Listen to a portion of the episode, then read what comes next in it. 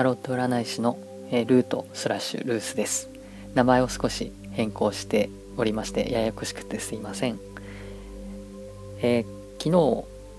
日風の時代についてタロットのソードという記号と絡めてお話をしたんですけれども、まあ、今日はその続きということでお話ししたいと思います。今日は12月21日冬至の日で、まあ、明日が、えー、グレートコンジャンクション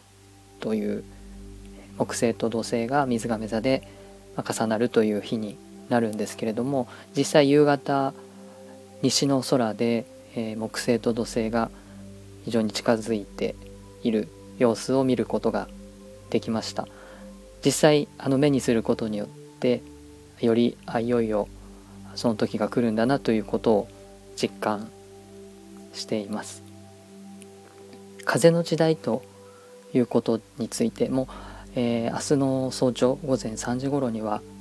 まあ、そのグレートコンジャンクションというのが起こるようですので、えー、もうあと何時間かでそのタイミングを迎えるんですけれどもその風の時代ということについて改めて、えー、ソードという記号が持つ風を象徴するタロットでは、えー、ソードという記号について、えー、少し考えてみたいと思います。先ほどツイートでも書いたんですけれどもタロットで鑑定をしていると、まあ、非常に多い、え質問に、まあ、今の彼の気持ちを知りたいとか私たちの関係がこれからどうなるのか、まあ、進展するのかというような質問が非常に多いんですね。でこれをまあ別の言い方をすると、えー、感情的なものとか、えー、割と目の前のこと直近のこと、えー、これからどうなるかっていうことについてであったとしてもそんなに遠い未来のことではなくって、えー、割と、えー、このあと数週間数ヶ月、えどうなっていくのかっていうことを、まあ、お聞きになりたい場合が非常に多いように感じます。で、えこのこういった感情を表していたりあるいは目の前のこと今の自分がいる場所そういったものに対しての関心というのはどちらかというと感情を表すカップ、えー、現実、えー、あるいは目の前のことを表す、えー、ペンタクルとかそういう、え記号が表す部分になるんですけれども一方ソードですね。風を象徴するソードというのは思考とか考えること分析すること冷静になること頭で考えることを表しています、えー、なのでどちらかというとそういう質問とは逆の、えー、考え方とかあり方を表しています。ソードのカードにソードを表す、えー、記号というか雰囲気を表すものとして空雲鳥のような絵が描かれていることが多いです。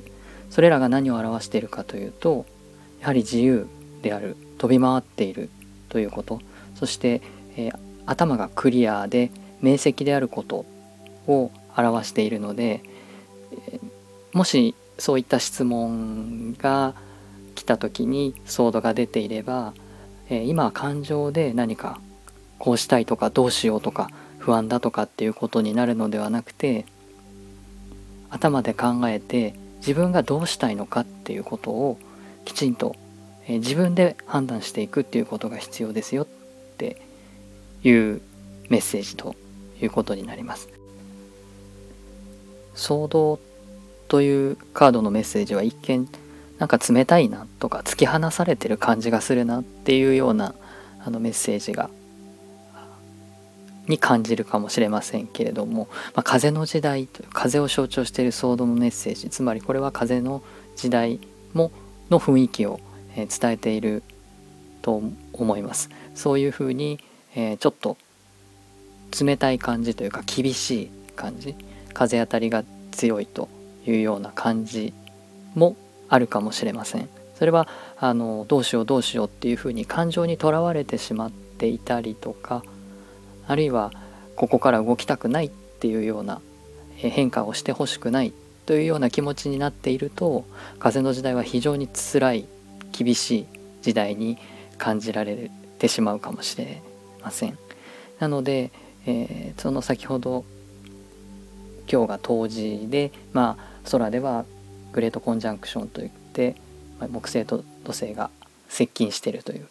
空の話をしたんですけれどもそういうふうに、え、宇宙ではそんな400年ぶりのような出来事あるいは250年ぶりのような出来事が起きていることというところに視点を置くと私たちの日々の生活とか今彼のがどう思ってるかとか明日私はどうなるかっていうことが、まあ、いかに小さなこと、まあ、もちろん重大なことである場合もありますけれどもその宇宙から見た時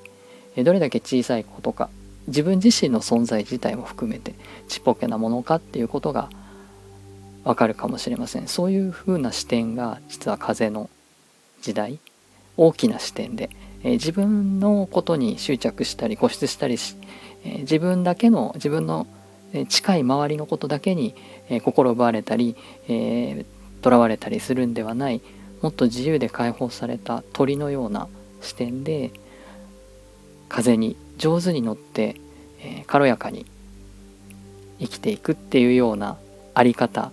も風の時代をよく表しているなというふうに感じます。タロットには風を表すソードの他に水を表す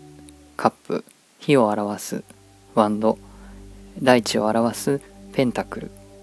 と、えー、全部で4つあります。でこれは誰もがこの4つの要素を、まあ、持っているんですね。そういうふうに考えます。で風の時代というのは当然その風の時代に対応していくような、うん、考え方やあり方振る舞い方が求められるということになるのでもうそれしかダメだっていうことではなくそのバランス配分が、えー、風の要素を多めに、えー、考えていくことによって対応できていくということになります。なので、えー、誰しも、え、自分の中に当然ですけど理性とか、え、思考力とか判断力っていうソードが象徴するものを持っています。それを上手に生かしていくっていうことが大事な時代になっていくというふうに言えると思います。今日は冬至なので